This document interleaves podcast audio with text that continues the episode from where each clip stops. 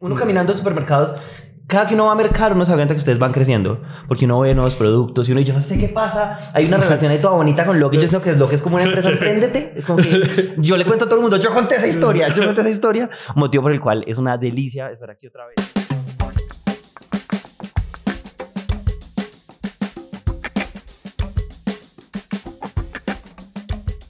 Eh, hola a todos, aquí Juan Pablo y este episodio es muy especial. ¿Cómo les parece que hace 6 años, o sea, eso fue para el episodio 20 y esta sería la historia número 289 de Emprendete? Entrevistamos a Alberto Henao, cofundador de Lock Foods, y en esos 6 años la compañía, o sea, Lock ha crecido un montón. Les voy a dar varios números. Hace 6 años ellos estaban en 1200 puntos de venta, hoy están en 18000. Hace 6 años ellos tenían 3 productos de chocolate y una línea de café, hoy tienen más de 160 productos en el portafolio. Eh, además de eso, ya no solamente somos Lock, somos dueños de María, la salsa picante, y somos dueños de Monterra, que es la, la planta aceites de coco, ajonjolí y aguacate. Y en seis años ha sido una locura de crecimiento. ¿Tuviste hija? También tuve hija. ¿Ya estabas casado? Pandemia. Casado. Yo estaba recién casado. Yo me acuerdo que yo ya menos de un año de casado cuando el podcast. Ok. Eh, y hoy, nada, llevamos, no sé, pucha, siete años de casado, cuatro años de novia y una hija pandemia al que, que tuvimos en pandemia. Una hija pandemia. O sea, en seis años Alberto ha madurado como persona, como emprendedor, como líder, casi que por donde uno lo mire y eso se notó apenas él abrió la puerta. La entrevista fue en Bogotá, en las bodegas de Lock y digo que este episodio es especial porque en mi opinión las preguntas, los miedos y los dilemas que hay detrás de crecer una empresa son muy distintos a los de crearla. Y guardando las proporciones, nosotros en Naranja también tenemos preguntas que van por ahí, que van alrededor de cómo crecer una compañía y entonces lo que viene es una conversación muy honesta sobre crecer. Con ustedes, ¿cómo fue crecer Lock?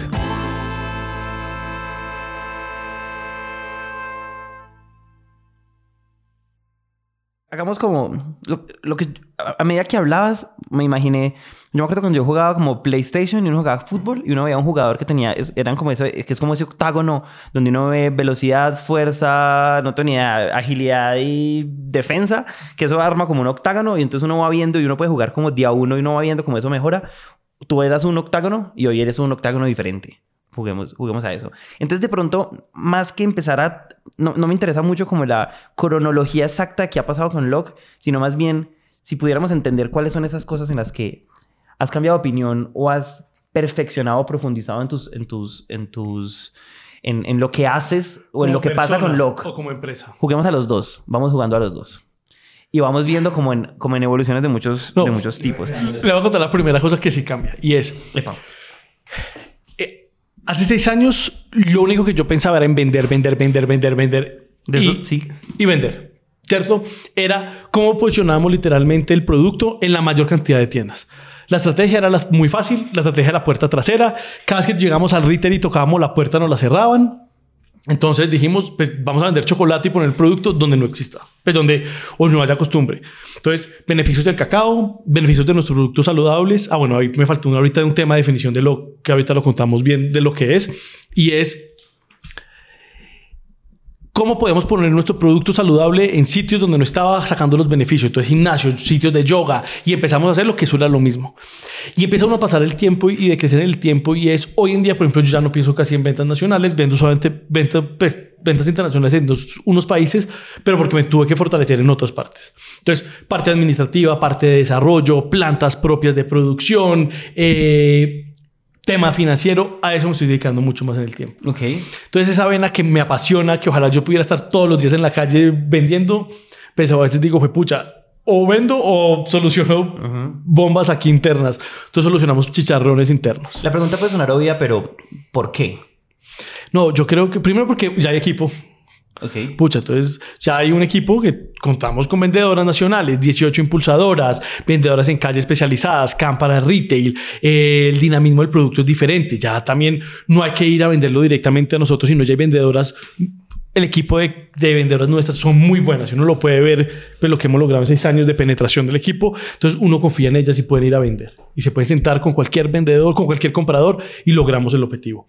Eh, antes era uno todo. Empacábamos, llevábamos, hacíamos y, y metal. Entonces yo creo que esa evolución de que también me costó, siendo real, también me ha costado me costó también poderme salir como de ese rol de vendedor y de que esta es mi marca y yo soy el mejor vendedor, a decir, yo confío en un equipo de ventas, yo sé que el equipo de ventas va a llegar al objetivo y vamos a lograr literalmente las metas del, del año, crecer, el año pasado crecimos 76%, el año pasado crecimos 80 y pico por ciento, este mes, este año queremos una, meterle el 55% de crecimiento y es confiar en nuestros equipos. Antes, pucha, era uno todo, pero hoy uno empieza a soltar. Yo tengo una pregunta ahí. El primer, según te entiendo, el primer equipo que empezaste a escalar es el comercial. Yo creo que yo tengo una, una socia que nos complementamos muy bien, Carolina. Carolina es una metelona jugadora conmigo 100% y en un momento llegamos y dijimos, si alguien no coge las ventas, se nos cae el andamiaje completo porque hay muchas cosas de dedicación administrativas que había que soltar. Entonces yo le, la primera renuncia fue cómo entregaba a mi hijo con sentido que era el éxito, que era el cliente más grande, que es uno de los factores que podemos hablar también más adelante, y es cómo logramos darle un, cambio a lo que es cuando entendimos o logramos entrar bien al grupo de éxito y rentabilizar esa unidad de negocio. Pero volviendo al tema, entonces uno cómo lo suelta y uno cómo le dice, tú eres capaz, porque también manejaba Jumbo, manejaba el otro, y ella empezó a formar su equipo de ventas. Y es, oiga, desde mi puesto solamente miremos la cifra, pero no tienes que mirar estrategia. Eso es difícil para una persona como uno que es comercial, que le gusta meter y meterse en todo. Eso, eso ha sido complejo, pero no meterse, no entrometerse cuando no lo llaman. Eso es un tema de renuncias complejas. Después de las renuncias complejas es equipo, es cómo seleccionamos el equipo. Entonces siempre pasa lo, lo, bueno y lo malo y es cuando uno tiene, logra tener mucha plata, pues o un, fondeo grande, uno va y contrata 7 mil personas que saben todo y uno eso se vuelve un observador del, del juego. ¿Qué pasa en LOC? Pues no hemos tenido ese gran fondeo, todo ha sido con las uñas. Entonces, ¿qué pasa? Pues tratamos de conseguir lo mejor que podamos pagar. Después de cómo se vuelve lo mejor que podemos pagar es cómo capacitamos que vaya al ritmo de nosotros. Porque si el ritmo aquí sí es grande, la presión sí es buena, pero entonces uno cómo va llevando ese equipo a que lo entienda, a que entienda el concepto de uno, cómo uno piensa, para uno empezarle a meter ese dinamismo a las personas. Y como yo a veces también ya le digo a mi gente y, y a todos, es, venga, contraten despacio y echen rápido. Uno ya sabe si no funciona y es doloroso hablar de eso, pero yo creo que es una realidad en, los equipos y en, las personalidades y es las dinamismos de los equipos por algunas personas que pueden ser muy buenas como individuos no están funcionando en el equipo. O pasemos lo de área, cambiemos lo de área o hay que decir muchas gracias. Y ahí es cuando mucha gente falla, creo yo. Después de la, de la parte comercial empezó la parte administrativa. Sí. Después compras. Ahí en ese momento lo solamente hacíamos maquilas y teníamos planta de maquilas. Hoy ya tenemos cinco plantas que nos están maquilando productos, más dos plantas propias, tres plantas propias, y uno empieza a crecer ya es un equipo de compras solamente de producción, material de empaque, producto terminado, después un equipo logístico abajo en bodega que estamos sacando más de 500 pedidos diarios en facturaciones diarias completas con cadena. Entonces empieza uno a crecer como las áreas y empieza uno a decir, bueno, ¿cuál va a ser el líder real de esta área? Los que vienen o, poner, o traer a alguien encima. Entonces, oportunidad interna o no hay nadie que ocupa el cargo, como traemos a alguien externo y, y vamos ajustando los equipos. Y esas conversaciones de qué gente, para qué roles, como es que esas primeras conversaciones como esas mm. primeras personas que uno empieza a poner debajo no, no quiero decir debajo de uno pero voy a decirlo para que entendamos mm. debajo de uno eso durante un tiempo sí se empieza a volver como a ocupar un porcentaje importante de la energía y el tiempo tuyo y de tu socia yo creo muchísimo. Al principio fue los que habían. Ajá. Y como yo digo aquí, todavía nos tocó hacerlo. Aquí barremos, aquí limpiamos, aquí servimos tintos, aquí hacemos despachos. Ah, ¿Cierto? Como, antes, el que había. Entonces, yo creo perfectamente, no sé, voy a hablar de los nombres claros, tres personas más antiguas de la compañía que hoy todavía están.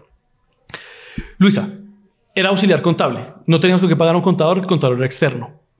Ella hizo el curso con nosotros, dijo, venga, yo me quiero quedar. Eh, pues entonces dije, empecé a estudiar. Estudió, se graduó y empezó a trabajar con nosotros. Hoy es la directora del área contable. Cinco personas o seis personas a su, a su cargo. Ah, que si hay mejores, pueden haber mejores contadores, sí. Es como todo. Siempre hay mejores que uno, hay mejores gerentes, hay mejores chocolates. No, chocolates no hay mejores que los nuestros, pero, pero mejor que todo siempre hay. Pero pasó y hemos logrado conseguir buenas personas. Después la parte administrativa, no está renunció este año o el año pasado, finales del año pasado, pero porque quería montar su propio emprendimiento. Marisol, una niña que literalmente llegó también de auxiliar administrativa. Terminó haciendo compras y manejando toda la parte de compras y abastecimiento y logística. Buenísima hasta que dijo, me voy porque quiero independizarme y montó una planta de, de pulpa de frutas. Hermosísimo también. Buenísimo. De hecho, la semana pasada estuvo acá y echamos cuento. Entonces, ha sido gente buena que nos ha tocado. También nos ha tocado gente mala, ¿cierto?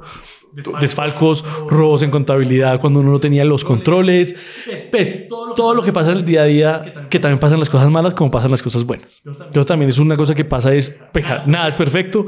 Y también, yo siempre digo, los problemas, las conversaciones difíciles hay que tenerlas y a problemas le pasa a todo el mundo. Que mucha gente cuando a veces, de hecho, hace podcast o hacen cosas solamente en las cosas buenas y ven y las cosas malas, ¿dónde están? Y el emprendimiento real es ese, es, es, que todo es bueno y todo es malo. Hay una, hay una, o sea, yo, hay una pregunta que me gusta mucho, eh, no me acuerdo de qué libro es esta de, ¿qué es lo mejor que le puede pasar a la empresa gracias a mí? Y hay un momento muy parecido, o sea, cuando te entrevistamos hace seis años era vender. Si yo salgo y vendo todo lo que pueda, yo me acuesto feliz porque la empresa hoy es un poquito más grande. Hay un momento, exacto, eso es lo que necesita la empresa. Hay un momento donde tú te das cuenta que ya eso no es suficiente, entonces lo mejor que le puede pasar a la empresa gracias a ti es que ustedes se sienten a estructurar una... A, a, armar una estructura que, entre comillas muy grandes, no los necesite a ustedes. Yo sé que eso es redebatible y eso uno sí. siente que no, y uno siente que no, y uno siente que no, y parece que nunca llega como ese día, o ya hablamos de eso. Y entonces ustedes empiezan a como, como armar un equipo, armar un equipo, armar un equipo, armar un equipo, armar un equipo. ¿Qué tan difícil es? A mí, a mí me gusta, es, hay, hay, muchos, se habla mucho de esos empresarios que tienen la empresa en la cabeza. Y cuando un empresario tiene toda la empresa en la cabeza, quiere decir que la empresa solo puede ser del tamaño que le quepa en la cabeza al empresario. Después de empezar a armar, o sea, ¿qué tan difícil es ese soltar emocional en el día a día y cómo eso yo, cambia yo, un día tuyo? Pero no solamente el soltar, porque digamos que uno ya logra, uno ya empieza a tener más gente. El día a día uno tiene tantas horas, literalmente, entonces son 18 horas que uno puede trabajar, digamos. Antes decía 18, ya llevamos en 14 horas. Pero ya 18 horas y 14 horas, lo que no está no se vuelve prioridad. Pues probablemente alguien lo está haciendo, pues hay que hacerle seguimiento. Pero no es solamente el equipo ni el soltar. Una de las dolores más grandes que yo tuve, por ejemplo, el año pasado y el año antepasado, llevo tres años, con ese tres años, es generar procesos duros. Es, yo creo que es de las cosas más complejas que tiene porque, por ejemplo, hemos traído gente de grandes organizaciones que nos hemos robado, les pagamos unos sueldos grandísimos y llegan y dicen, es que aquí no hay proceso. Y yo, por eso lo traje, porque es el líder, arma el proceso. Pero para decir que no hay proceso, claro que no es proceso, porque su cargo no existía antes, ¿cierto? Ah, fue pucha, tal. Entonces hay gente que choca con eso. ¿Por qué? Porque están acostumbrados a trabajar en grandes multinacionales o compañías muy grandes y cuando llegan tienen del A a la Z escrito de qué tenemos que hacer. Salirse de esa zona de confort es muy difícil. Cuando uno llega a este mundo de emprendimiento y de empresas de alto crecimiento, pues no hay procesos en muchas áreas porque las áreas apenas se están conformando. Cuando las tienes conformadas, piensa que uno la tiene solucionada, pero llegan tres clientes más, más grandes, más que dañan todo el proceso y vuelves y tienes que volver a crecer, vuelves a cambiar parámetro. Te das cuenta que la persona que estaba ya se quedó corta, entonces tienes que ponerle a alguien encima o traerle un auxiliar. Y el proceso estaba para una persona, entonces ahora son tres o cuatro personas en un área. Y eso sí empieza a ser un poco como esa ingeniería interna de operatividad de las compañías. En Log es de las cosas que me apasiona y es de lo que creo que peleamos todos los días. Porque cada vez que uno trata de hablar y la gente dice que no hay proceso, uno se siente atacado personalmente ese corazoncito y uno dice, pucha, somos desorganizados. O aquí esto no está funcionando, es una mierda. ¿Ves? Digamos, pues, ¿cierto? Como, pucha, ¿qué hacemos? Entonces, pues tuve que pasar un proceso de soltar y entender que es una parte normal del, del crecimiento de un negocio. Eh, me criticaron mucho porque nosotros después de pandemia, yo dije, tiene que volver todo el mundo a la oficina. Y todo el mundo, no, pero es que todo el mundo está acostumbrado y el teletrabajo nunca se va a acabar. Y yo dije, sí, el problema es que crecimos tanto que las personas no se conocen. Yo recibía emails que le decía, oiga, hable con tal persona. ¿Quién es? Yo decía, no, pucha. Si nos conocemos y conocernos solamente una reunión por Meet pues, y, y, por, y por Zoom y pucha, no, esto aquí nos tenemos que sentar literalmente y es conocernos, almorzar, hablar, oír los cuentos, oír el humor de las personas. Tal. Apenas este año implementamos otra vez el teletrabajo. Pero después de que constituimos un gran equipo, nos conocimos entre todos y listo, ahora sí, volvamos a la calle. Y creo que nos funcionó muy bien. Pues okay. nos ha funcionado bien.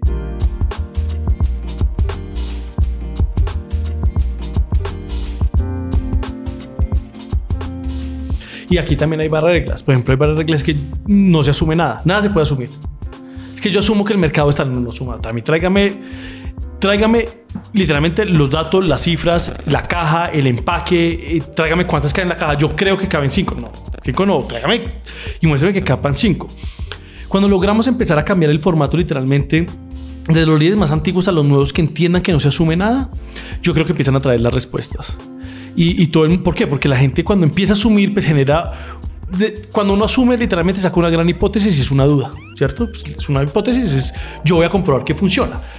Y eso lo empezamos a matar. Pues trato de matarlo, todavía no está al 100% erradicado. Pero tratamos de hacer literalmente es, venga, no asumimos nada y por favor no haga que sus líderes o yo, por ende, le hagamos su trabajo.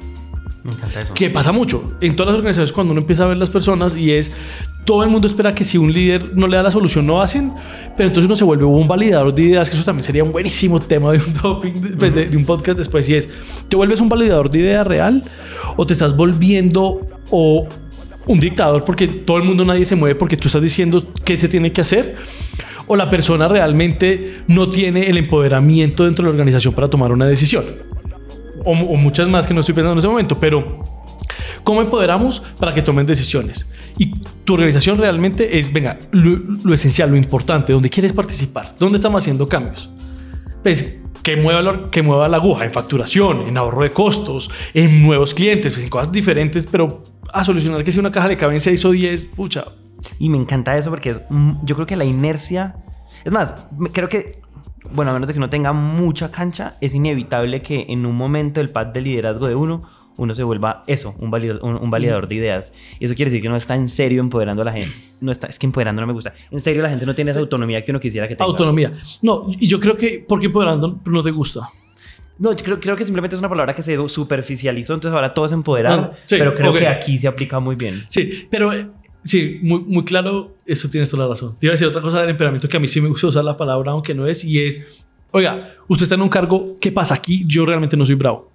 Para que me vean bravo, pues se demora. Pero realmente sí soy firme con los que, lo que decimos. Pero aquí el, el ambiente laboral es cálido, es amable, los líderes respetan también y le agradezco que alguien toma la decisión. Venga, nadie lo va a echar porque la cagó. Pero venga, por lo menos tome la decisión. Probablemente es más fastidioso para todo el mundo que usted no tome una decisión. Porque a veces sí siento que pasa mucho en organizaciones grandes y es todo el mundo trata de cuidar su puesto, entonces tiene que tener 7000 validadores. ¿Qué dice calidad? ¿Qué dice financiero? ¿Qué dice tal? Claro, está muy bien. Pero después, listo, ya en un momento alguien tiene que tomar la decisión. No, vuelve es que hicimos un cambio en el gramaje del papel, vuelve a arrancar un proceso de validación de proyecto. Entonces, financiero, calidad, planta. Pasan cuatro meses y el proyecto no ha salido. Entonces, la gracia es, venga, alguien tiene la decisión y vamos a tomarla. Me encanta. Te quiero hacer una pregunta más de equipo y vamos avanzando como en otras Sí. aristas de ese octágono que me inventé y ni siquiera sé cuáles van a ser los ocho. Hay una cosa que, que yo creo que pasa en muchas empresas a medida que crecen y es que hay unas habilidades que lo llevan a uno a romper esa inercia de no hacer nada, a hacer una empresa, hacer una empresa que existe y a llegar a cierto nivel como de estabilidad. Y esas habilidades son súper importantes, pero no necesariamente son las mismas habilidades que se necesitan para escalar una compañía. Entonces, es muy, es- entonces pasa que hay gente que lleva cinco años conmigo y que ha sido súper importante, a la que yo le debo mucha gratitud, pero que después puede que si ellos se quedan solamente en esas habilidades o en esa forma de pensar, suena mal, pero no me sirven para los siguientes cinco años de la compañía donde en serio necesito hacer cosas mucho más estructuradas. ¿Tú has vivido eso? ¿Y, Sí, y qué, qué aprendizajes hay ahí? Yo creo que el soft y el hard skill son complejos de manejarlo y hay que es duro porque como ser humano uno dice, "Jue, pucha, gracias." Pero oye, yo creo que hoy pucha, lo que dimos hoy ya no lo no te necesita. O realmente lo que necesita lo que en el futuro creo que no es. Y obviamente no así de crudo ni así de complejo, pero puede pasar. Pero creo que, que sí pasa. Eso sí, pucha, es, es inevitable. Y probablemente yo todo el mundo le digo algún día que el que quiera mi silla, ojalá todo el mundo quiera mi silla. Eso le pasa a uno también. O le puede pasar. le a puede uno. pasar a uno. O yo, claro, puedo tener energía, pero que puedo estar tomando las mejores decisiones o que un gerente sentado acá con más experiencia, claro, totalmente. Y ojalá sea alguien de mi equipo, que es que venga de- creciendo con nosotros y digo, pucha, es que venga que yo hoy sí se me... Pucha, me hago al lado y me voy para mercadeo a hacer innovación. Y vaya usted y maneje este gallo de una, me fascinaría. Y creo que eso le puede pasar a uno y uno tiene que ser muy humilde en esas cosas que uno no todo se lo sabe y uno tampoco sirve para todo. Y hay cosas que realmente uno no sirve. Yo, por ejemplo, tengo un proceso. Con mi forma de ser, yo soy muy adverso al tema de, ruti- pues, de rutinario en temas de calidad, ¿cierto? Calidad es sí o sí, blanco o negro, porque así funciona pues, en alimentos y eso es lo mejor que puede pasar. Pero yo a veces choco con eso porque uno dice, pues tratemos de hacer esta innovación o tratemos de hacer esto o saquemos esto. No, porque el gramaje no por esto, no. ah. Entonces digo, "Ay, pucha, hay cosas que no me gustan. Entonces no soy bueno en calidad. Pongo a alguien que probablemente, si es bueno, no incumple las reglas y funciona. Porque cuando uno es muy creativo y muy de todo, pues va haciendo y va avanzando sin importar muchos procesos de calidad. Pero pues, eso no es que en log lo hagamos, sino es mi personalidad. Entonces trato de, no en calidad. Ya. No, Alguien, alguien sí. alguien sí, listos. Tiene todo el sentido. Y yo solo creo que verlo, reconocerlo y hablarlo ya es suficiente. Porque yo siento que sí hay como... Como que, las, las- como que los discursos románticos nos gustan, entonces ustedes llegaron hasta acá, entonces les debemos. No, es, oigan, esto es una, esto- esta organización es un ente vivo más allá de nosotros mismos y vamos a estar acá, siempre y cuando el valor que le traemos es evidente. Es evidente. El día que no, pues no. Yo un día le aprendí a alguien y es, yo soy empleado de LOC. Nosotros somos colaboradores de LOC. Nosotros ni somos los dueños ni somos los accionistas. Siempre nos referimos a, a que realmente somos los colaboradores de LOC. En el momento de que mis capacidades no sean lo que LOC necesite, probablemente muchas gracias por participar. Y ese, y ese romantismo sí se tiene que... Claro, en, en la parte de gerencias es duro, pero sí hay que tomar las decisiones. Hoy, por ejemplo, yo soy muy suave con eso. Hoy a mí me cuesta despedir a alguien. Pocas veces he despedido a alguien. Yo soy muy débil. Aquí todo el mundo también tuvimos que matar eso porque me pasaba un momento que todo el mundo sabía que si me pedía permiso a mí, yo decía que sí. ¿Tú eres, tú eres ese papá, uno sabe a cuál de los dos pedirle el permiso. Hasta que todo el mundo venga. Tan. Entonces tenemos aquí la directora administrativa y es, venga, Eso no es conmigo. no es conmigo y no es con él. Yo no a nadie, hoy ya nadie me pide permiso, nadie me... ah, Es un problema de otra persona. Me encanta. Porque también tengo una cosa y es, tampoco creo en las horas nalga. Pues que ahí estén sentados, no. Yo solamente creo en ejecución y, y- y que funcione. Pero también creo que si uno a veces se pasa de, de papa buena, pues...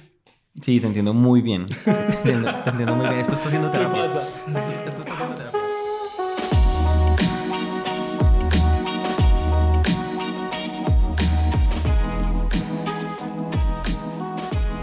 Eso es un tema que iba a ser la primera pregunta, de hecho, cuando arrancamos, y era de esos tres productos que era LOC en ese momento, ¿qué es hoy LOC? O cómo nos proyectamos nosotros, somos la empresa de productos saludables premium colombianos. Entonces tenemos línea de barras de chocolate altos porcentajes de cacao, con stevia, con inclusiones como salmón y caramelo, arándano y pistachos, pist- eh, tal. Tenemos la línea de café, cacao en polvo, sticks, ta, ta, tan, y después vienen las otras submarcas. Todo lo que hacemos desde las marcas nuestras como LOC, Aymaría y Monterra son productos 100% naturales, saludables, sin químicos, sin colorantes, sin nada, 100% reales, que eso es lo que nosotros vendemos hoy en día. Me encanta reales. Que eso, eso es lo que faltaba en la primera explicación de qué ha pasado en el tiempo y qué pena me devuelvo como media No, hora atrás. no, no, y es que, qué pasó realmente y es que entendimos que la unidad de negocio crecía frente a, a un tema de capacidad de mercado. Y eso es complejo de entender cómo suena. Y es, una empresa dice que es porque tengo cinco, cinco productos y logro llegar a 37 mil puntos de venta o a 100 mil puntos de venta, la hiciste, ¿cierto? Y hay empresas de monoproductos que hacen una, un- una gran fuerza de penetración y de consumo permanente en los hogares y tienen cinco referencias. Cuando vendemos productos como los de LOC, que son un placer, es, no es una necesidad básica, es un placer. Que cada- ca- pero nos orgullece también decir que hoy ya marcamos en Nielsen, ya marcamos también que en la canasta familiar, hoy en, pues no en la canasta familiar eh, como representa, pero en las canastas básicas de muchos hogares, hoy la gente dice, quiero el cacao log, quiero nuestro Ay María, quiero nuestras barras de chocolate, necesito mi granola. ¿cierto? Eh, empezamos a consumir un poquito más. Pero también entonces ahí descubrimos y es cómo empezamos a dinamizar el portafolio, cómo innovamos más rápido para poder penetrar y llenar mucho más rápido los canales también. Y eso genera eficiencias en logística, eficiencias en bodega, eficiencias en los pedidos, ser más atractivo para los compradores. Entonces hay una pregunta que me, hacías y era, ¿qué hicimos bien y qué hicimos mal? Entendimos, gracias a una, eso sí también es para un podcast para dar las gracias. Claudia Gutiérrez, la compradora de Carulla en esa época, una de las mujeres que creo que lleva en el grupo de éxito mucho tiempo, brava, pero la vieja entendía qué tenía que hacer en las categorías. Genial. Creo que esa vieja le debo la mitad de loca. Y la otra gente, la gente de Medellín, sí, bárbaro es porque es, clienta. no sé si es clienta hoy, Sí, sí, sí. pero ella era la compradora del grupo de, de Carulla. Y pucha, y además al grupo éxito también le debemos bastante, y Jumbo también, y a todos los clientes les debemos. Pero creo que las personas que más rápido me enseñaron algo fue esa señora que me dijo: ¿Y usted que se va a quedar con cinco productos toda la vida? Nosotros metiendo producto y sabiendo que metiendo y sacando, y metiendo que funciona, y lo que no funciona, mátelo. Ok. Y uno empieza a entender, uy, hay que mandar algo, el portafolio de uno, pues pucha, y todo lo que no, y las cajas y el producto. No, y es testea el producto, pivotea rápido, pones en góndola, no funciona, pues pucha, recoge y saca y vuelve y mete. Por el dinamismo es, el consumidor quiere innovar, quiere ver cosas nuevas, quiere ver las góndolas con producto diferente. En nuestro segmento. Hay productos que solamente con dos líneas, con dos cosas, venden más que uno. Pero es como uno empieza a testear con ese mercado cuando, cuando, el, cuando el cliente te abre el espacio de pon producto a ver qué pasa. Y el consumidor cree en la marca y dice, voy a probar. Que eso es chévere. Yo quiero. Parece que no entendí. O sea, la pregunta va a sonar que no entendí y es porque de pronto no entendí. Quiero que. Porque creo que este es un aprendizaje ultra valioso. Lo que tú nos estás narrando es un cambio de. casi que de identidad. Esa respuesta a quién soy. Hace. ho- Hoy volví a escuchar el episodio y, tú no- y, y en ese momento Santi dijo que es lo que tú dijo, nosotros hacemos chocolate, el mejor chocolate de Colombia para, todo el mundo, para el mundo entero. Ahorita me estás diciendo. Hoy lo que es una empresa de alimentos. Entonces, primera, primer cambio o por- primera renuncia Ujú. real. Y es cómo nos salimos solamente de que la gente hoy nos conoce como chocolatería, pero realmente no solamente somos chocolate. Tenemos salsas picantes, tenemos aceites y tenemos granolas, mieles. La vi, deliciosa. Buenísima. Entonces, primera renuncia. Encontrar que no solamente somos una empresa de chocolate, sino una empresa de alimentos. Después, la, la segunda renuncia es con, con la filosofía de LOC de transformar las mejores materias primas colombianas, es como le pegamos la parte social detrás. Entonces, el chocolate, 1.600 familias vinculadas en el proceso de compra. En Tumaco y en Arauca pagamos una prima del 11% adicional. Las granolas damos el 1.5% a la Fundación Make a Wish. Eh, las mieles trabajamos con, con las Naciones Unidas y el Gobierno Nacional en un tema de sustitución de cultivos ilícitos en el Bagre, Antioquia. Más de 600 familias vinculadas en el programa de compra. Anticipamos Wow. plata para la cosecha. Claro, es, ese, eh, el Bagre, Antioquia y el Bajo Cauca realmente son los más grandes productores de miel en Colombia. Y eh, gracias a las Naciones Unidas y el Gobierno Nacional de implementar proyectos de siembra de apicultura Hermosísimo. en la región. Eh, tenemos barras eh, dedicadas como el 60% a la siembra de árboles. Literalmente en Colombia tenemos un bosque LOC. El año pasado la meta mil, árboles. Este año queremos sembrar mil árboles más eh, con el financiamiento de esta unidad de negocio. Y tenemos todo lo que uno viene tocando empieza a generar un impacto. Entonces, por ejemplo, el coco, Tumaco y Arauca. Eh, es que Tumaco y Arauca, el coco eh, viene de, de- de Tumaco, lo procesamos, el ajonjolí de los, de los Montes de María. Ha sido escaso y no, pero se vuelve complejo, pero la gracia es llegar directamente a la comunidad. Y en Ay María tratamos de hacer lo mismo. Empezamos a crecer, pero entonces dijimos, claro, no somos capaces de comprar un camión entero de tomates para hacer la salsa de Ay María, ni de pimentones, pero entonces vamos a apoyar a la plaza. Entonces compramos en la plaza, generamos empleo directamente en Corabastos. ¿Cómo negociamos con ellos? ¿Cómo pagamos? Y empezamos a entender algún día cómo vamos a poder, o planteamos el camino de cómo podemos llegar al impacto social. Eso que pasa con mucha gente que nos ha pasado cuando fondos se sientan acá es, ah, muy bonito el discurso, pero están dejando plata sobre la mesa. No, es que no es solamente la plata, es realmente es creer en el impacto y poder generarlo. Bárbaro. Porque el empaque es ecológico, vale más. Pues, pero ¿por qué? Porque lo creemos, no solamente porque lo decimos y porque sea bonito, no es porque realmente creemos en la ecología, creemos en, oímos al planeta, queremos que nuestras tintas sigan siendo ecológicas y de soya. Por eso pagamos un extra en nuestro empaque y pagamos un poco más en el, empaque. Entonces eso es como, como generar un poquito más y el entendimiento de lo que ha sido lo, en, en el transcurso de los años. Y la tercera renuncia importante es cómo uno empieza a fortalecer todas las líneas de negocio, ¿cierto? Unas pesan más que otras, unas generan más rentabilidad que otras y es a qué le hacemos la fuerza. ¿Cierto? Porque uno no todo lo puede vender, pero ¿por qué lo cargamos en el portafolio? Porque nos ayuda a financiar, porque nos ayuda a mover más logística, porque esta unidad de negocio se vende mucho más, pues entonces con esa unidad pagamos el camión y lo otro va. Entonces uno empieza a ir a compensando esa gran suma y restas de atención al cliente. O esa estrategia como de go to market como tal. Eso fue mucho más claro. Ahora, hoy es una retrospectiva. Primero funcionó porque hoy están, porque crecieron y o sea, porque crecieron y funcionó. Y segundo, porque igual no sabemos qué hubiera pasado si, solo hubiera, si solamente hubieran decidido profundizar en cuatro marcas, pero a toda. Eso en su momento fue una conversación dura, como de esto tiene sentido, o en realidad se miraron y dijeron, sí, Claudia tiene razón. Yo les voy a contar qué, qué fue lo que pasó. No me acuerdo el año perfecto, pero era, pucha, eso, eso fue hace cuatro años por ahí. Lock solamente era chocolatería y café. Después sacamos una línea de cacao en polvo, Lock, buen producto nuestro, muy buenas ventas. Y dijimos, oiga, estamos llegando a todos los mercados saludables. Pues no todos, pero gran parte de los mercados saludables y mucho más en Bogotá y Cartagena, Barranquilla. Medellín siempre nos dificultó. Hoy en día le hicimos un buen trabajo a Medellín, pero Medellín no era, pues, para ser la segunda ciudad más grande de Colombia, nos costó entrar y entender el dinamismo. Y entonces dijimos, bueno, pucha, venga, ¿qué vamos a llevarle a estos puntos de venta? Más saludable. Y un día en un punto de venta me encontré con un señor, era joven porque sigue siendo menor que yo, que se llama Julián Montero, hoy socio nuestro y fundador de Monterra. Ellos hacían aceite de coco, prensaban aceite de coco, tenían una plantica chiquita en Suba.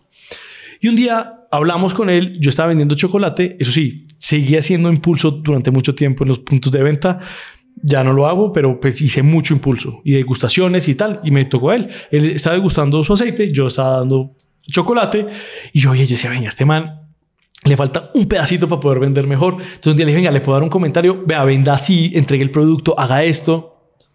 Y empezamos a hablar y nos volvimos amigos y después llega y me dice, oiga, tengo un problema. Eh, necesito clientes, no estoy vendiendo lo suficiente, el aceite coco apenas estaba empezando en su vida. Yo dije, venga, ¿por qué no me maquila? Y esa fue la primera discusión para el tema y es si lo podía vender algo diferente a chocolate, diferente a café, ¿cierto? Pues muy, pues muy parecidos como un aceite de coco. Entonces, pues, pucha, empezamos a ver y a tocar marqueteros grandes y entonces llamé a la profesora de la universidad y le decía, Tani, ¿tú qué opinas de del kilometraje de marca? ¿Cuánto uno puede extender realmente una marca para que la gente después no diga, uy, qué pirata esta gente, ¿qué está pasando acá? Y uno empieza a pensarlo y a pensarlo y a pensarlo y a pensarlo y dijimos, no, vamos a hacerlo.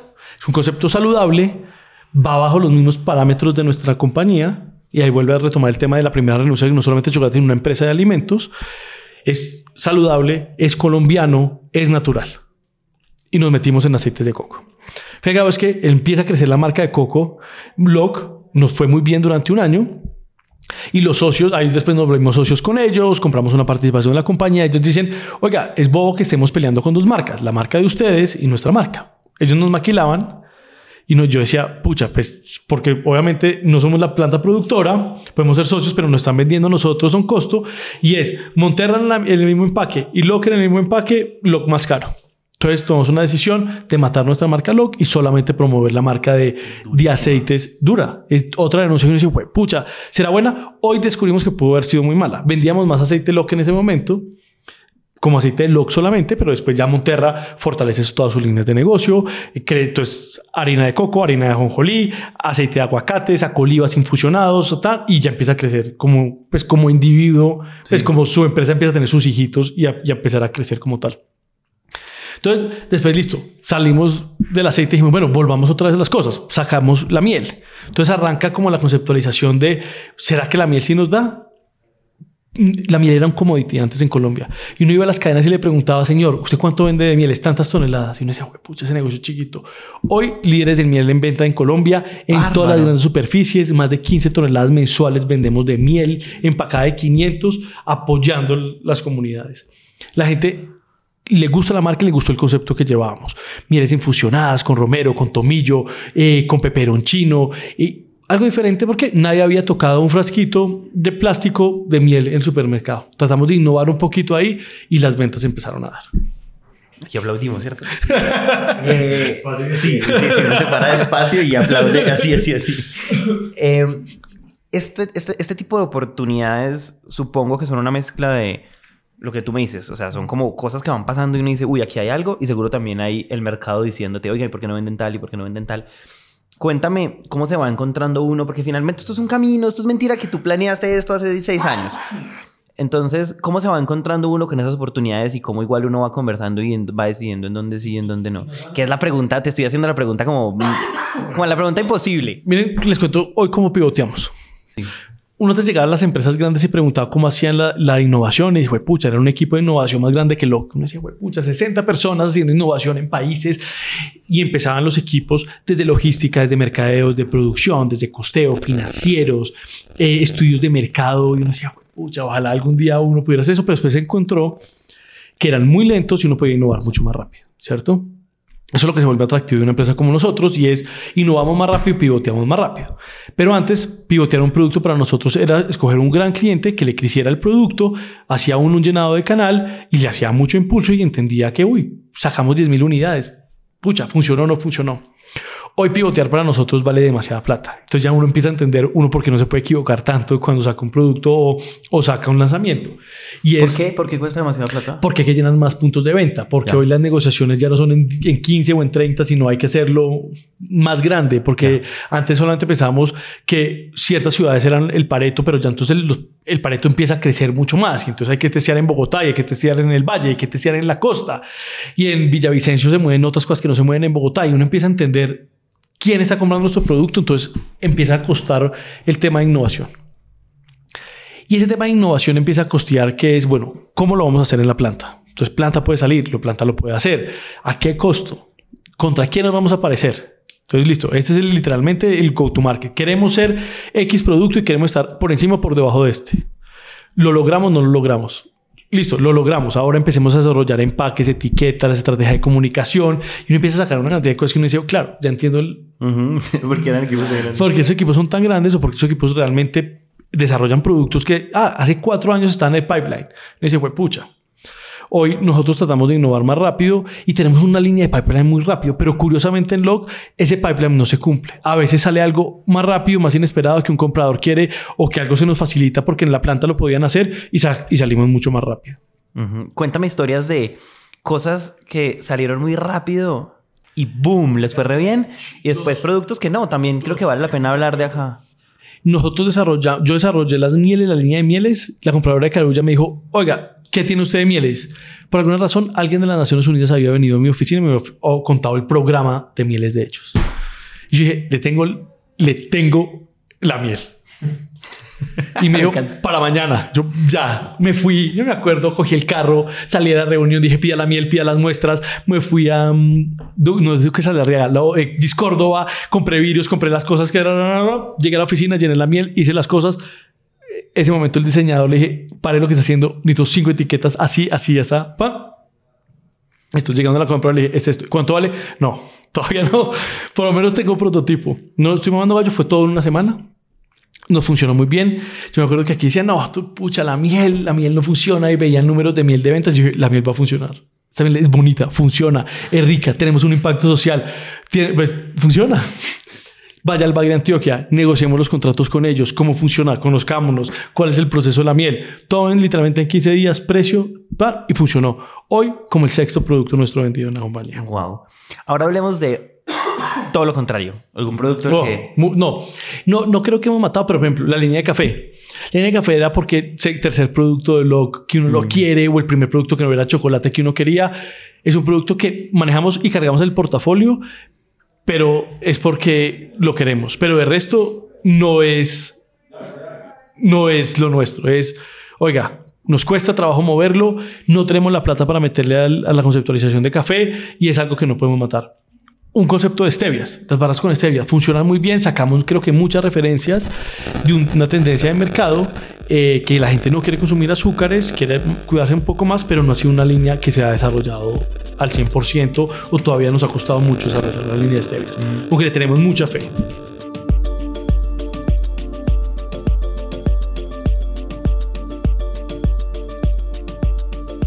Hay una cosa que está como, como instalada en esto que hemos estado conversando que creo que tiene que ver con la historia del éxito, pero igual te voy a hacer la pregunta a ver si de pronto hay una historia desde antes.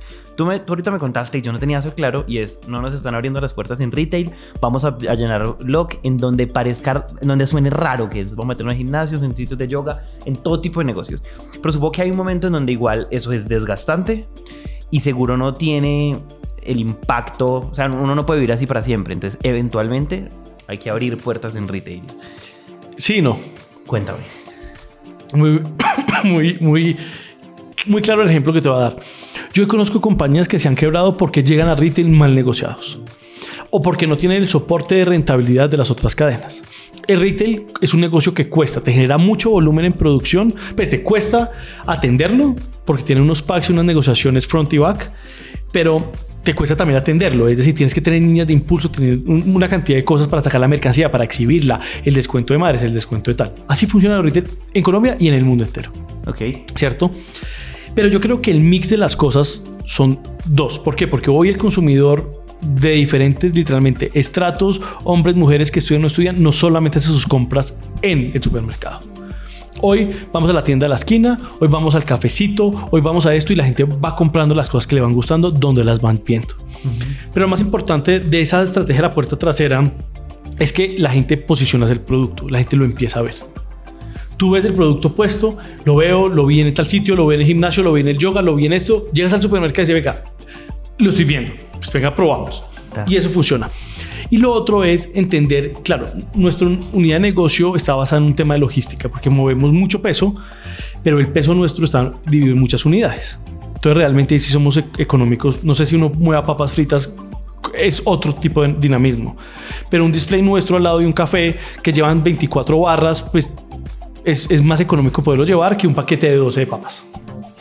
¿Cierto? Entonces podíamos llevar más y hicimos un, un modelo literalmente motorizados propios de loco, unos cajones diseñados para poder llevar. En ese momento, antes de las cadenas, atendíamos todos nuestros puntos con motos, como si fueran pizzas. Wow. Entonces hicimos unos cajoncitos especiales para que hubiera nueve cajas máster por 72 unidades y le sacamos literalmente el costo por logística o por unidad en ese momento era como 200 pesos. Ya logramos bajarlo mucho, pero era pensado todo obsesivo de cómo podíamos repartir en una ciudad como Bogotá densa sin tener que irnos a una camioneta que cuando llegaba al punto de venta de, no sé, uno chiquito, un feed market, un, un gastronomy market, un tal, le ponían multa al señor mientras que lo recibían mientras todo.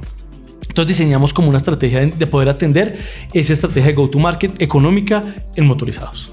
Hoy todavía atendemos gran parte de Bogotá con motos. Ok. Entonces eso nos ha funcionado. Después, ¿qué pasó en el tema?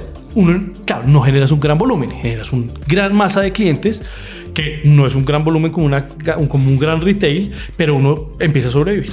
Ahí lo que estaba dando vueltas, dando vueltas, sobrevivíamos, no dábamos pérdidas, empezamos a ver un- un- una, una plata a final de año, pero eso no era un negocio tan escalable, que eso es una de las cosas que habíamos tocado anteriormente, es cuando se vuelve escalable la, la cosa y es que entender que la masificación de los productos es enorme. La gente que entiende eso en el mundo de los alimentos hace plata. Quiero estar seguro que entendí. Listos. Allá vuelvo el tema. Entonces, cuando pasas al retail, pues ya no llegan facturas de 500 mil pesos, sino de 100 millones de pesos. Y uno dice, wow, pucha, una factura de 100 millones de pesos. Y entonces uno radica las 100 facturas y empieza uno a pasar ese ciclo de aguantar los, los 30, los 40 días. En esa época eran 60, ya realmente pagan mucho más juicios. Pues no más juicios porque pues, la, La ley, ley, de- la ley. la ley nos ayudó. Entonces uno empieza a respirar hasta que pagan o entiende el concepto del factoring. Entonces uno pierde unos puntos de la factura.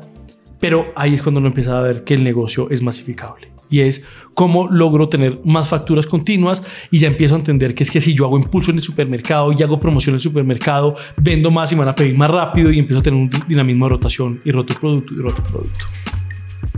Cuando entiendes, creo que las dos tienen que existir. Uno no se puede casar solamente con un retail y no se puede o no puede estar en el retail. Yo creo que las dos son la forma de existir. Y después viene, no sé, en Colombia pueden haber medio millón de tiendas en todo Colombia, pues hay que llegar a ellas. Ojalá algún día lo pueda tener un producto en cada tienda de la esquina. Ok. ¿Cierto? Porque hacia allá queremos estar. Literalmente es cómo podemos volver nuestros productos más accesibles para todo el mundo y poder estar en unidades diferentes, en presentación diferentes y no es bajando calidad. Es literalmente es cómo nos optimizamos más para poder estar en más puntos de venta. Como una estrategia que ninguna es mejor que la otra, se complementan, obvio. Se complementan completo. Yo he visto mucha gente que al principio, entonces, claro, por ejemplo, hace poquito me llamó una persona y dice, oiga, yo no sabía cómo se negociaban las- en los retail, llegué, negocié mal y hoy pierdo plata. Pues, pucha, pues aquí ir a tocar la puerta y ser honesto y mostrar los números. Todo el mundo entiende que es un negocio y uno no puede ser un negocio que pierde plata.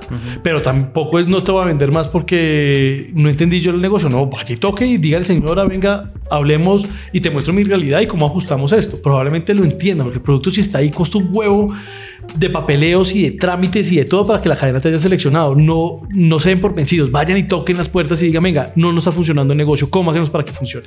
Claro, claro, claro, claro. como cualquier negocio. Y yo creo que los compradores de las cadenas, que mucha gente cuando es nuevo le tiene mucho miedo, son igual de humanos, les interesa el negocio, su negocio y el negocio de uno, porque se complementan y entonces hay que hacer que las cosas funcionen. Y oyen y entienden y funcionan. Ah, a veces le dicen que no, pero por lo regular, pues es tiene que funcionar para los dos y se den en muchas cosas y uno puede lograr pues, estar en los dos mundos. Te- te- ¿Se te ocurre lo que estás está diciendo un montón de cosas, pero una de ellas es no olvide que igual si ustedes son cliente proveedor hay un mutualismo, ambos se necesitan, ambos Algo se ganan. Entonces, parce, pues pida. Ya- es que llame y hable. Sí. ¿Se te ocurre alguna de esas cosas que tú alguna vez todo el mundo te dijo, obvio le van a decir que no? Y tú llamaste y pum, funcionó y después ganaron todos. Sí, me acuerdo perfectamente que la logística me está saliendo muy cara porque me pedían un display por caja por punto de venta y logré literalmente que metieran dos cajas o tres cajas por punto de venta o ya vamos en seis cajas por punto de venta. Entonces empezamos a meter mucho más producto y a crecer. Claro, cuidando los inventarios. Todo tiene indicadores. Entonces, el indicador de, pues, de, de stock sobre inventario, lo que le cuesta a la cadena, lo que le cuesta a uno y eso uno tiene que mantener el inventario. Si uno mete producto, más te vale que lo estés evacuando. Entonces, Claro. es cómo lo empujas y cómo lo estás empujando continuamente. Y eso vale. Claro, hay que tener unas niñas en calle, capacitarlas, vestirlas, dar degustación, dar la muestra. Hola, ¿cómo estás? Ya conoces log, prueba el producto, tan. Todo eso implica. Porque la cadena de la vitrina, uno realmente hasta que el consumidor no pase por la caja registrada del producto, sigue siendo de uno. Pues, en, en- filosóficamente, aunque se lo compre uno en la cadena, pero uno se tiene que encargar de hacer la evacuación completa. Claro. No implica que porque uno logra estar en Carulla o logra estar en Jumbo en una góndola, uno la sacó o Sí. evacuó el rascar el producto. ombligo Sí. todavía. Es todo hasta que la gente vuelva. Y después la tarea siguiente es cómo hago para que esa persona me vuelva a comprar el producto. Hacerlo bien, bonito, rico, que le guste para que la persona diga, oiga, yo quiero volver a comprar un producto loco. Ahí estamos hablando de retail en general, pero tú ahorita me mencionaste que, que, que la historia con el éxito fue como Les- un punto de les- inflexión para ustedes. Contemos esa Es- historia. nosotros veníamos en, en un año de un crecimiento bueno, me acuerdo perfectamente, y el otro año crecimos como un 10%, un 20%, y uno decía, venga, pero pucha, le estamos metiendo mucho para hacer lo mismo.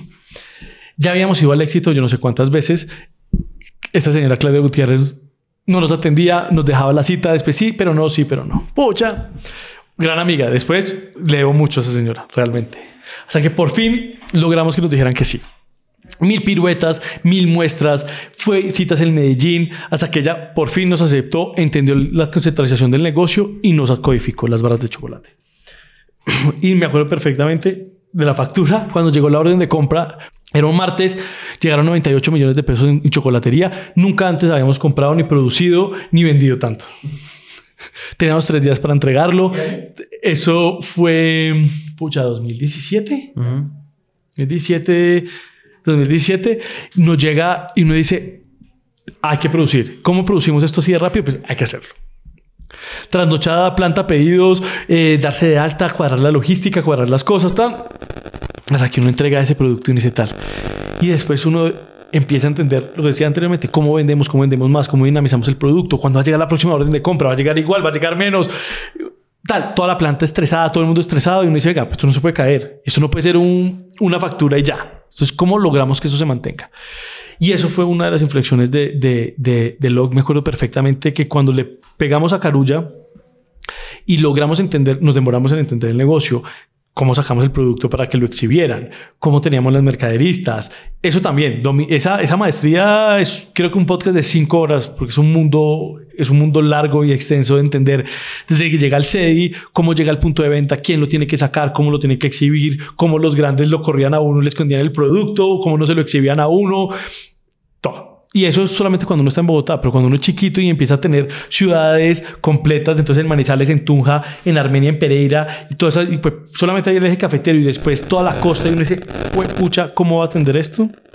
Y uno empieza a buscar el dinamismo de, bueno, contratemos niñas o externas o internas o el mercaderistas o que por lo menos nos exhiban, pero que sí, realmente sí sea y después el control del inventario. No más tendré en eso porque es larguísimo. Sí, sí. sí.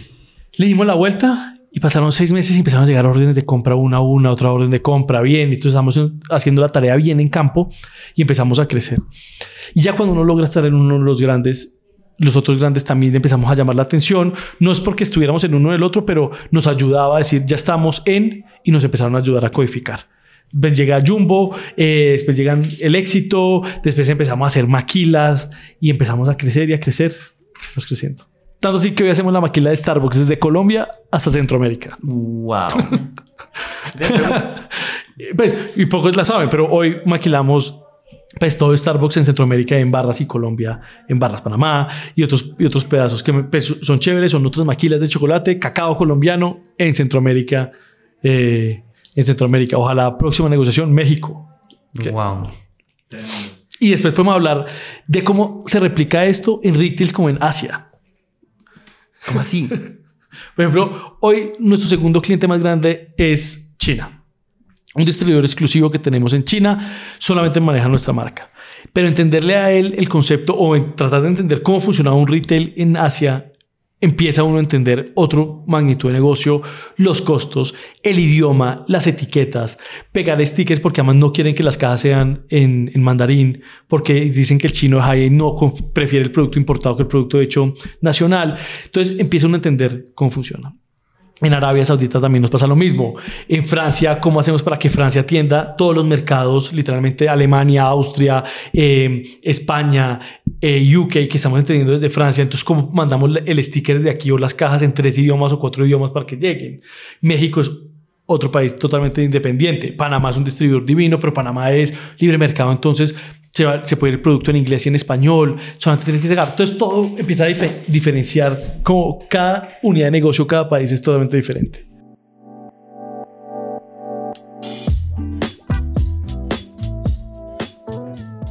Pero entonces, volviendo a la conceptualización y es, somos chiquitos pero hacemos bulla. Una, yo, yo creo que es por la conceptualización de ambición mía que yo nunca digo que soy grande, ni somos grandes porque siempre hay más grandes que uno y muchos más grandes que uno. Pues uno simplemente en Colombia compara Nutresa y es un monstruo. Y si uno para Nutresa al lado de un Mondelez, pues Nutresa es ya chiquito. Y si uno para literalmente al lado de Mondelez a un Lint, es una empresa de 25 billones de dólares en ventas. Entonces uno dice, pucha, uno todavía es nadie y eso es una cosa que hablamos mucho con el equipo de mercadeo, es como lo mismo que hacemos en la marca y dinamizamos y hacemos, lo mismo tenemos que hacerlo en la marca. Y no solamente hablemos de, de, de, la conceptualización de ventas, porque hoy marketing nuestro no es, no es marketing como, como los marqueteros que se meten entre la venta y, y, y, la marca y en ejecución en punto de venta, que hacia allá queremos llegar, pero hoy nuestro equipo de marketing es fotos, redes sociales, estrategia, catas, alianzas. Por ejemplo, ustedes tienen un kit que hicimos con Buchanan's y entonces Día del Padre, con barras, con rones, con... Y empieza uno a generar esas alianzas, no solamente aquí. Entonces, ¿cómo hacemos esto de Buchanan's y cómo lo hicimos en París? ¿Cómo lo queremos hacer en México? ¿Cómo empezamos a hacer unas, unas alianzas un poquito más grandes y más para hacer y para verse? Entonces, la marca es de lo que más cuidamos nosotros en LOC. Realmente Log es su marca y es como su esencia. El empaque, las letras, los colores y el significado de lo que es. Eso detrás también le metemos pues amor, estrategia de marca y de comunicación y de cosas que pues que nos van fortaleciendo al día a día de como ese brand awareness en, en, en la calle y ese no sé si vuelve muy técnico porque creo que ese podcast es como más, más amigable, pero, pero esa estrategia de feeling o de filigrana de construcción de marca sí le hemos trabajado muchísimo.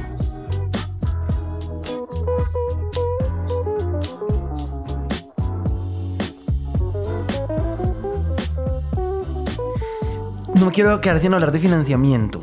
Aquí hay un crecimiento muy acelerado y es mentira que esto, esto puede ocurrir solo bootstrap y entonces uno compra una manzana y después vende dos y después cuatro y eso no pasa tan fácil. Uno necesita apalancar ese crecimiento.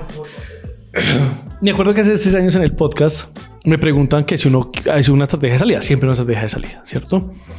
Que no creemos en LOC, mucho menos en este momento de buscar un fondo. Eso sí, les puedo contar realmente que nos hemos sentado con fondos de inversión desde Estados Unidos hasta Brasil, chocolateros. la empresa más grande de chocolate del mundo, Cacao Show, el dueño estuvo en las oficinas queriendo comprarnos. Empresas nacionales, creo que todas han querido sentarse con nosotros a hablar y nos hemos sentado a hablar. ¿Cierto? Y esa pregunta se divide en dos. No solamente es la parte de financiamiento, sino es buscar un socio estratégico, porque son dos cosas totalmente diferentes. Pero eso, eso siempre está en la búsqueda. No siempre quisiera, pues, pucha, el mejor socio para uno. Un personaje que uno diga, venga, yo te puedo hacer ventas, te puedo hacer esto, te puedo hacer más producción más fácil, más rápida, economías de escala o abrirte siete países. pues eso está, ¿cierto? ¿Que no nos puede cerrar negocios? No. ¿Por qué? Porque quieren control mayoría de nosotros, no estamos listos para soltar el control y mil otras formas o, o cosas que no puedo llegar de acuerdo. Y de hecho, desde la pandemia, después de la pandemia, paramos de buscar ese socio como estratégico por el momento. Ojalá el día que llegue, pues, lo sabrán. Después viene cómo uno realmente se financia, que es de los negocios complejos para financiar. Porque tú compras materias primas casi de contado, es la mayoría de nuestras materias primas compramos de contado. Los empaques, estamos comprando 30 días empaques. Tú tienes que pagar nómina de producción pues, cada quincenal y tú estás financiando a 60 o a 90 días cartera en calle. Entonces, primera regla, realmente el financiamiento es lo que más nos cuesta ah, y crecer esta empresa es entender el factoring, entender que los bancos no son enemigos sino amigos entender que uno tiene que ser consciente que eso fallan mucho los emprendedores y es, ay, no, métele este gasto para no pagar impuestos, métele esto, entonces van matando los estados financieros reales y nadie los entiende. No, la contabilidad tiene que ser kosher, limpia, perfecta, real, lo que es. Tiene que pagar literalmente impuestos, pague los impuestos, como yo lo digo acá. Si los vendió y los facturó y los recaudó, páguelos. La gente a veces escapa de eso, entonces cuando llega a los bancos, pues el banco no te cree, no son consistentes, no abre las líneas de crédito. Entonces yo creo que ahí es como el juego de entender que si uno lo necesita, pues hay que pagarlo para jugar el juego. Ah, que, quiero ser grande, sí, pero si, pero, si no te vistes como grande y no actúas como grande, pues no vas a ser grande. Entonces vamos a tener los estados financieros limpios, vamos a tener esto limpio, pero lleguemos al banco, empecemos la línea de crédito, cumplir los plazos de pago, que las tarjetas de crédito, ese primer cupo que a todo el mundo, a cualquier vendedor le dan, que es una tarjeta de crédito, páguela sagradamente.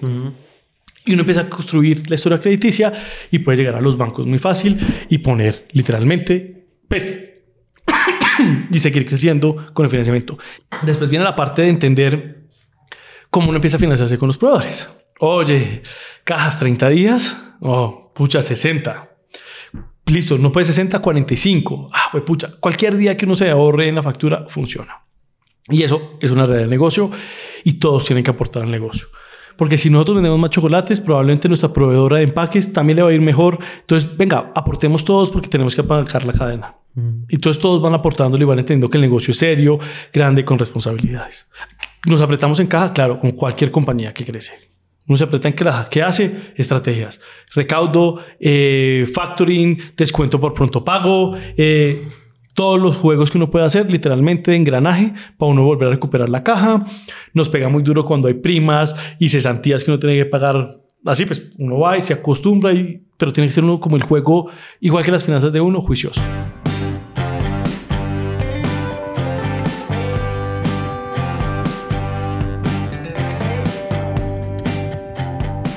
Yo tengo una pregunta como a mí, a mí me da muchas ganas, últimamente me llama mucho la atención, como que me, en serio me da curiosidad, como la, como la, como la motivación genuina de un emprendedor para hacer lo que hace. Y es muy evidente como, o sea, es muy evidente dos cosas. Uno, como el impacto que ustedes tienen, estoy aquí aventurándome. Pero dos, también es muy evidente como ustedes tienen un enfoque en crecimiento fuerte, fuerte, fuerte, fuerte. Y es mentira que todas las empresas deciden crecer por las mismas razones, creo yo. Y yo creo que las razones sí pueden ser estratégicas, pero en realidad están como aquí adentro, son bien personales. ¿Por qué, hay una, o sea, ¿Por qué crees tú que honestamente hay una apuesta tan evidente hacia crecer y crecer y crecer y crecer y crecer? Yo creo que no, no solamente crecer y crecer, yo creo que las dos personalidades de mi socia y yo le apostamos mucho a eso y es cómo somos más grandes. Y lo otro es que, como ella dice, no, no vinimos al mundo a hacer cosas chiquitas. Okay. Y yo tengo otra cosa que es lo mío y es a todo que sea nada que no. Yo literalmente todo negocio, toda oportunidad de negocio, la examino, la veo, la pruebo, veo qué se puede hacer, cómo se puede vender y cómo podemos crecer.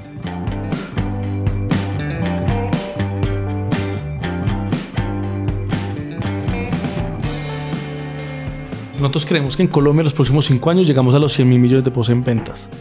Y a eso le trabajamos todos los días. El año pasado vendimos 3 millones de unidades de chocolate, este año va a vender 5 millones de unidades de chocolate. Y cuando uno pone esas metas, pues trabaja en unidades de venta, en volumen y en plata. Y que la gente esté alineada, que el equipo entienda que es nosotros tuvimos un, tema como discusión cuando empezamos a crecer en lo que era, oiga, compartimos las cifras, todo el mundo debería saber las cifras, para dónde vamos, cuánto vendemos. Venga, todo el mundo está pedaleando aquí, porque no vamos a compartir las cifras?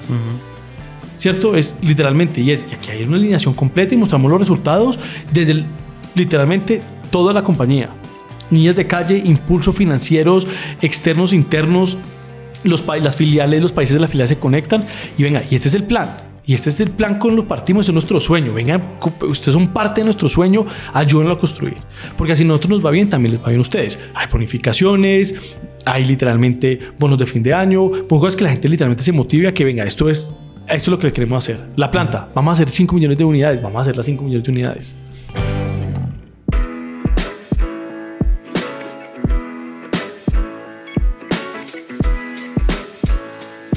Yo no tengo preguntas grandes, pero sí tengo como una rafaguita de preguntas rápida.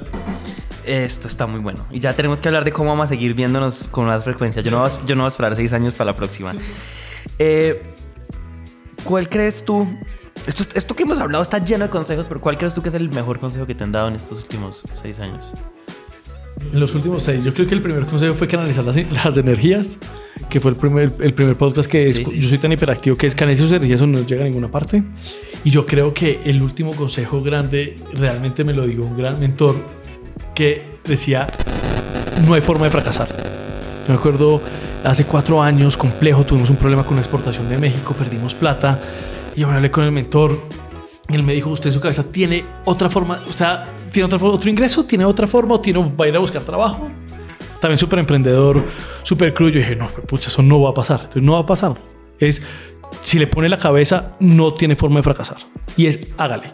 No es fácil. Pero entonces, como uno, ¿cuántos golpes, acá, uno, ¿cuántos golpes es capaz de resistir antes de tirar la toalla? Pues, pucha, si uno está determinado a que uno no tiene una toalla para tirar, pues aguanta todos los golpes del mundo. Si se enterpes, obviamente, con proyección, sin ser terco, pero hay que aguantar. Entiendo muy bien. ¿Sí? No, no es que uno siga como un bobo contra las paredes, pero sí hay que entender que si uno lo ve y ve la salida y uno es ágil para entender por dónde va, pues hay que aguantar y salir adelante. ¿Por qué? Porque no hay forma de que uno pueda fracasar si uno tiene la mente determinada a que puede salir. Digamos que por cualquier razón, solo estamos jugando, lo tiene que cerrar mañana. Y tú tienes los recursos para montar la empresa que quieras, pero no puede ser loca. ¿Qué montas? Alime, bebidas. Me iría- Yo siempre, me- realmente, yo tuve una empresa de agua. Fui socio porque no tuve mucha plata en el colegio para crecerla, capitalizarla y no entendía más. Pero creo que volvería al- al- a las aguas. Volvería a aguas y en esas aguas metería hard seltzers, metería sodas, metería una marca muy chévere con alcohol y sin alcohol, pero en bebidas. Creo que me fascinaría, que me fascinaría. In- pareciera que la respuesta está inmersa en todo lo que hemos conversado, pero igual te lo pregunto así de frente. Pa- para ti, ¿cuál es la habilidad, como el skill más rentable que hay? como un día alguien me dijo, ah, pues hubiera tenido una empresa de colchones, pero vendiendo hubiera también vendido colchones, probablemente hubiera vendido colchones y pues, estuviera contando una historia de colchones, Ujú. ¿cierto? O de esferos, porque me gusta ese skill de vender y creo que todo el mundo tiene que ser comercial. Las personas tímidas que son muy buenas en cosas tienen que trabajar literalmente en cómo poderse vender ellos mismos, vender sus ideas en cualquier reunión, en cualquier junta, en cualquier cosa, funciona.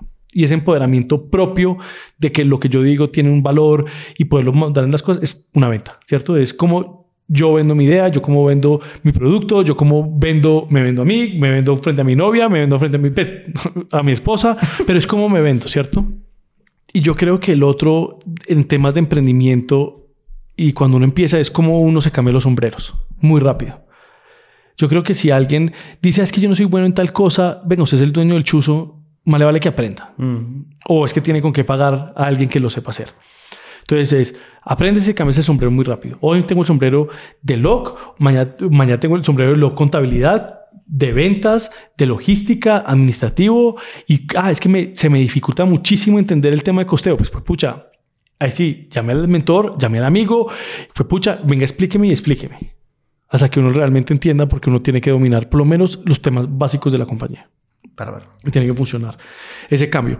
Hoy aquí me dicen, oye, usted puede cambiar el sombrero. Sí, yo hoy puedo estar hablando, yo negocio entre empresas propias. Es decir, yo local es una empresa que solamente es de LOC, que es la planta productora. Y yo negocio cuando me pongo el sombrero de LOC como si fuera un cliente cualquiera que le estoy vendiendo a local. Y local me regañan porque cómo le editan duro a LOC. No, me cambio el sombrero y cambiarse el sombrero. Hay que cambiarse los zapatos rápido, de mentalidad, de sed, de hacerlo. Ya quiero, ahorita en serio voy a aplaudir. Alberto, tienes un día entero, un domingo, para pasar con el empresario que quieras y preguntarle lo que quieras. ¿Con quién pasarías un día? ¿Con qué empresario pasarías un día aprendiendo de él?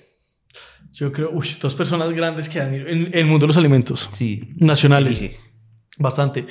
Yo creo que en una generación, eh, Felipe Nao no es pariente, eh, es el, presidente de Superalimentos. Yo creo que es un personaje que hizo una empresa de un billón de pesos en ventas él solo. Me fascinaría conocerlo.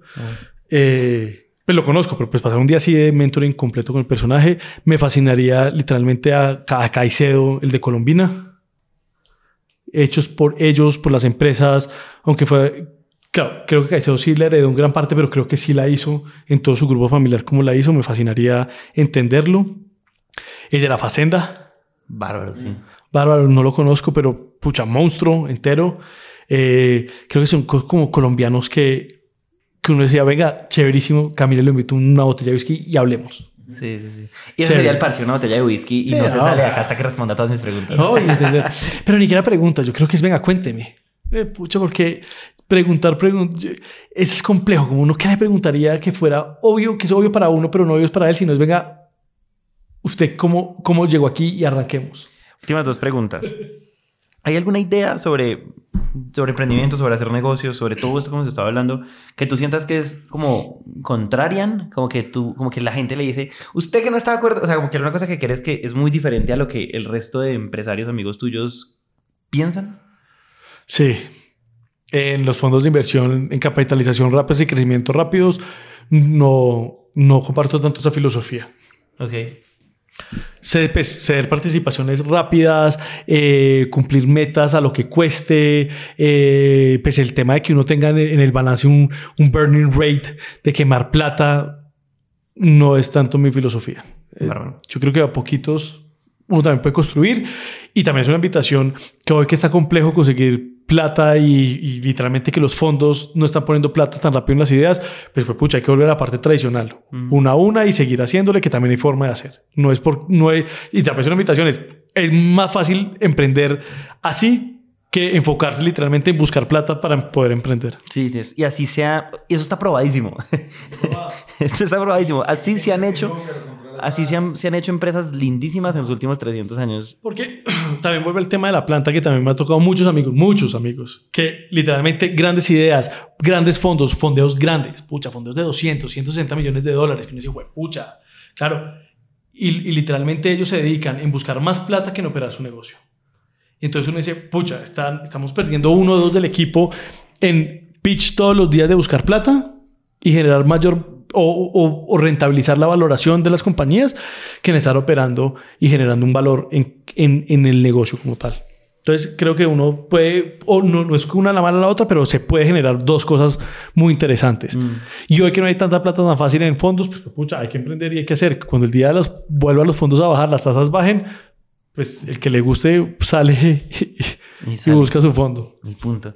Y el último, es que yo siento que todo ya está como para implícito, pero hay una cosa que me parece linda cuando uno entiende, y es una cosa que yo estoy viviendo, estamos viviendo nosotros, y es que cuando uno entiende que una empresa es una apuesta a largo plazo, uno, ese, uno entiende que la empresa lo ve a uno crecer, lo ve volverse adulto, lo ve hacer familia, y ahí hay un montón de cosas que yo siento que maduran junto con la empresa. Uno no solo es mejor profesional y no solo es mejor empre- emprendedor y empresario para su empresa, sino uno también está creciendo. Entonces me dan ganas de preguntarte como, ¿qué sientes que ha cambiado a medida que te vas haciendo un adulto?